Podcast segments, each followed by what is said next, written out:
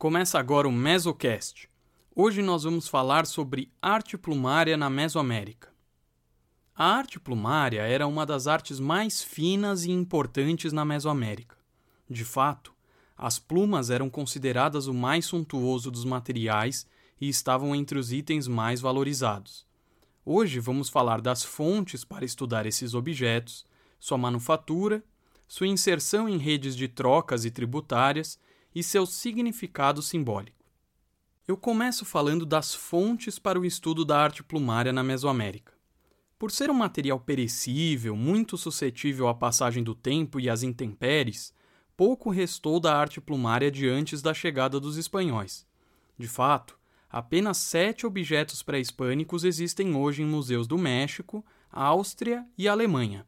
São eles quatro escudos, um disco ornamental, um tocado e um abanador. Todos esses objetos são do período imediatamente anterior à chegada dos espanhóis. Sabemos, no entanto, que a arte plumária tem raízes muito antigas na Mesoamérica. Não contamos com vestígios arqueológicos relacionados à manufatura ou mesmo artefatos de períodos mais antigos. Porém, encontramos muitos exemplos do uso das plumas em toucados, vestimentas, na iconografia presente na cerâmica, na pintura mural, em códices e esculturas. Os exemplos de representações de arte plumária são muito numerosos, presentes em praticamente todas as grandes capitais da Mesoamérica e remontam ao período pré-clássico.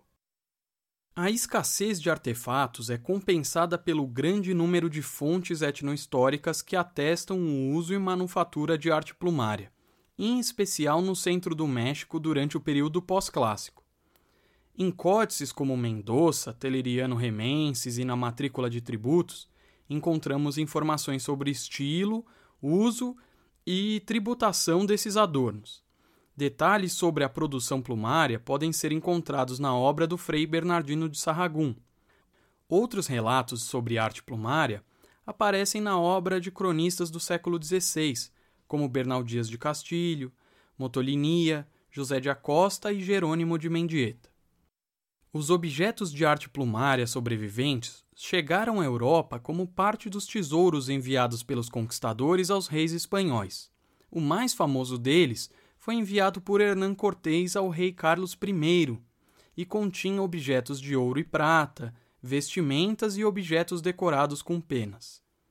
De maneira geral, as penas e ornamentos de plumas provenientes da América foram muito valorizadas na Europa moderna. Tornaram-se objetos valiosos, parte de coleções de gabinetes de curiosidades nos séculos XVI e XVII, e continuaram a ser importados na forma de penas, objetos de arte plumária e até mesmo pássaros inteiros, vivos ou mortos, temos conhecimento que penas e objetos de arte plumária eram trocadas entre colecionadores, emprestados para nobres que usavam esses adereços em festividades públicas e em retratos. No imaginário europeu, as penas possuíam um duplo significado. Em primeiro, tornaram-se um símbolo muito reconhecido que representava a América e seus habitantes indígenas, como demonstram gravuras e ilustrações que circularam pela Europa e ajudaram a formar uma visão estereotipada dessa população e do próprio continente.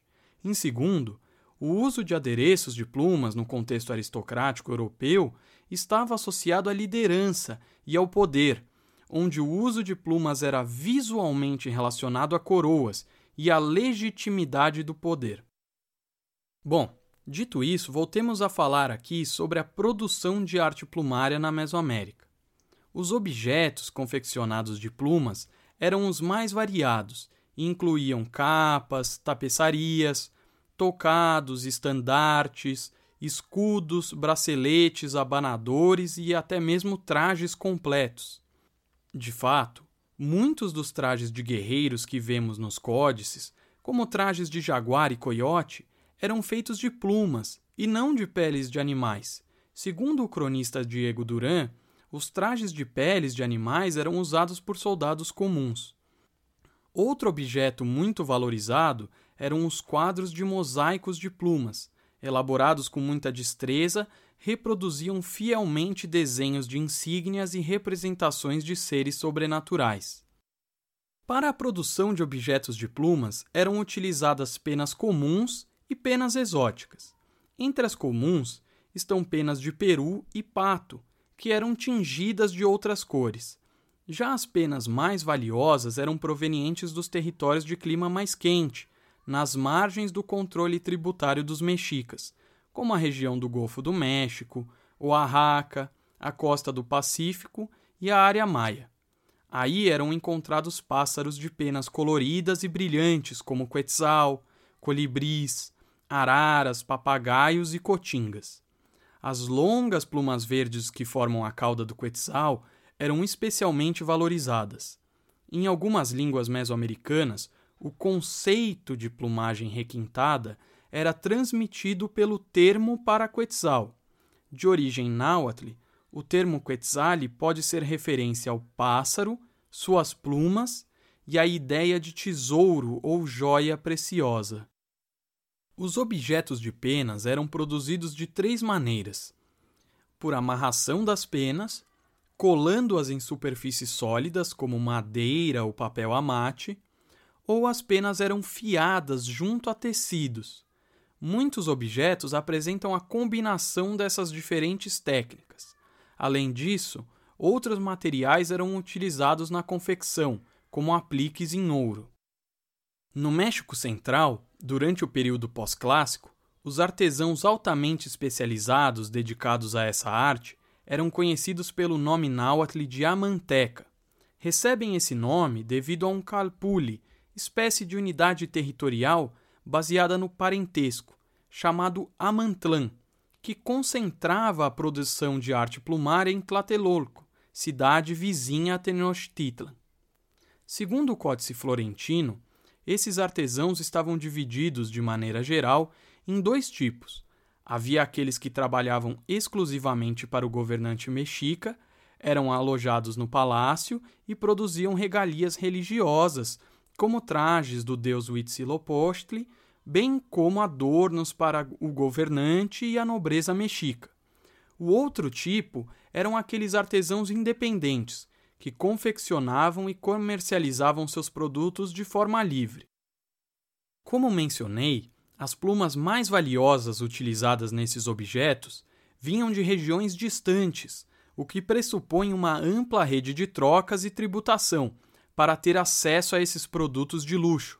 Essas trocas comerciais eram realizadas pelos posteca, membros da classe comum entre os mexica, que atuavam como comerciantes e agentes de Estado em diversos mercados das cidades mesoamericanas. Salvo poucas exceções, os mexica exigiam de todos os distritos tributários trajes de guerreiros, que, como disse, eram fabricados de plumas. Tributava-se também em penas soltas de pássaros, que depois se tornariam matéria-prima dos amanteca do palácio. Bens de luxo eram especialmente desejados dentro dessas redes de troca e tributação, voltados para a demanda das elites regionais. Assim, plumas de pássaros exóticos se juntavam a outras mercadorias como jade, cerâmicas finas, tecidos e cacau, que falamos em nosso último encontro. Qual era, afinal, a importância da arte plumária para as elites mesoamericanas? As plumas bem como objetos confeccionados com elas, estavam entre os itens mais suntuosos disponíveis na Mesoamérica. Em tempos pré-hispânicos, o uso desses objetos era uma prerrogativa das elites, ornamentos essenciais em contextos cerimoniais. Eram também um marcador de status importante para a nobreza. Segundo o Códice Mendoza, os guerreiros mexica que capturavam um certo número de inimigos em batalha recebiam mantas e trajes específicos de plumas, como distintivo de sua valentia. Artigos de arte plumária também eram oferecidos como presentes entre membros das elites, de modo a impressionar inimigos e aliados. Senhores e guerreiros foram representados em cenas de batalha em trajes completos ou com adereços de plumas, como podemos observar nos murais de Bonampak cidade maia que prosperou no período clássico, e em documentos posteriores, como o lienço de Tlaxcala, datado da metade do século XVI. Esses trajes e adereços estavam carregados de valor simbólico, faziam referência às origens étnicas, geográficas e afiliações político-religiosas.